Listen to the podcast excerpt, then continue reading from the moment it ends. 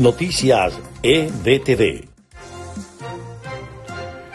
Estas son las noticias más importantes de Venezuela, Estados Unidos y el mundo a esta hora. El régimen de Nicolás Maduro amenaza a los familiares de Hugo el Pollo Carvajal, quienes se encuentran en Venezuela en represalia por la información que ha dado el ex jefe de inteligencia venezolano contra la dictadura, aseguró su abogada María Dolores Argüelles.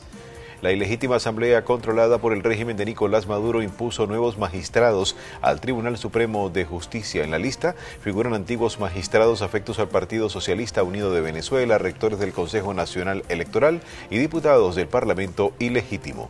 El presidente de Rusia, Vladimir Putin, se reunió este martes con el secretario general de la ONU. El encuentro se celebró en Moscú y allí Antonio Guterres advirtió sobre la presunción en la Comisión de Crímenes de Guerra en Ucrania.